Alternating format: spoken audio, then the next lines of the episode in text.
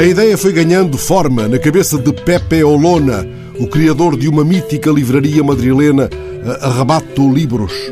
Ele e os restantes organizadores do Festival Poetas, que a pandemia travou este ano, mas que regressa já em abril ao Centro Cultural Conde Duque de Madrid, congeminaram a desmesurada iniciativa com um arranque marcado para o meio-dia de hoje.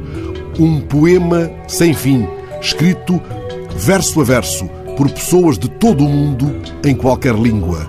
O poema universal, tal como se anuncia no jornal digital El Diário, é um poema infinito no qual caibam todas as vozes do planeta, verso a verso, ditadas para a torrente incessante. Não mais de 70 caracteres por cada verso, golpe a golpe, como no poema de Machado, que nos diz a ausência de caminho e, claro, todavia, nos impele a que caminhemos.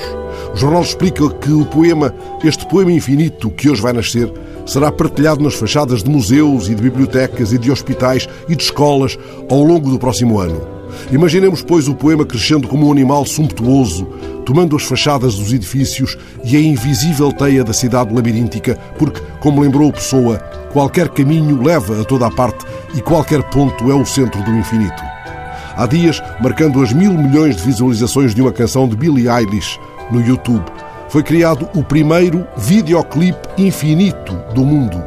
Eis, como avisou Borges, o conceito que corrompe todos os outros, mas ousemos abarcar o que não podemos medir. O desafio que nos lançam os organizadores desta demanda é o de que não deixemos de escrever o que sentimos, porque não há nada mais universal do que um verso.